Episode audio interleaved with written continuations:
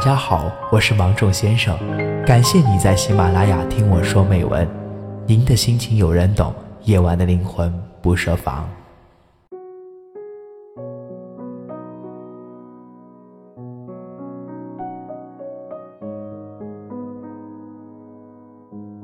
我的微信好友有三千多个。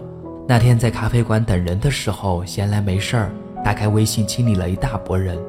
不少好友都是在莫名其妙的情况下加的，甚至连面都没见过，却每天在我的朋友圈里刷着他们的信息。我把那些无关紧要的人从好友列表里删除之后，留下了一部分在生活中有往来的人。这些人当中，大多数是以前的同学或是多年不见的朋友。还有一些是有过一面之缘的过路人，明知没什么意外的话，应该不会主动联系对方了，但还是愿意让他们占据列表的空间，没舍得下手删除。或许是因为他们或多或少的参与过我的生活，依然选择把他们留在通讯录里，并不是为了日后方便联系，更多的是像一种相遇过的记忆。有一次约朋友小麦烤肉。在等待肉熟的过程中，他抓起那部 iPhone 四，埋头发信息。我好奇地问他：“这么多年你也不差钱，为什么还在用这部旧手机？不卡吗？”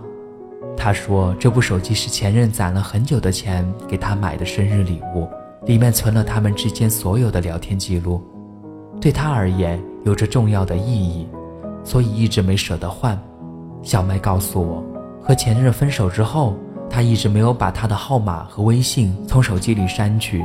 每当夜深人静，小麦都会打开那些前任曾经给他发送过的语音，听着那些熟悉的情话，突然就热泪盈眶，想着如果两个人还能像当初一样亲切，该有多好。如今两个人已经没有任何交集，前任早就把他删掉了，戳开他的朋友圈，也只剩下孤零零的一道横线。小麦说。他删就删吧，我舍不得，起码我还能看到他换微信头像，就像他没有离开一样。曾经每天腻在一起，以为这样下去就是一辈子，没想到一个转身就成了回不去的昨天。你的微信好友列表里也有一个舍不得删除的人吧？他可能是你过往的恋人、曾经的挚友和你聊得来的同事，对你百般照顾的兄弟。那些在视野里消失了很久的人，几乎让你差点忘了他们，可他们的联络方式却一直留在你的通讯录里，好像是为了证明他们曾经在你们生命中走过一趟，哪怕如今早已咫尺天涯。有时候也会想，不是他日相逢，彼此之间还能恢复到以前那种熟络的关系吗？恐怕很难吧。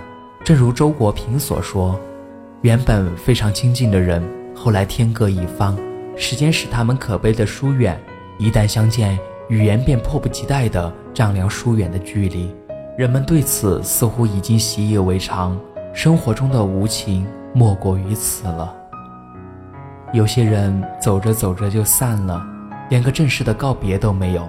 于是，在茫茫人海中，我们各自转向。相见不如怀念。生命中有好些人来了又走。能常伴在自己身边的毕竟是少数，更多的他们留在了我们的通讯录里，留在了那些年短暂的岁月里。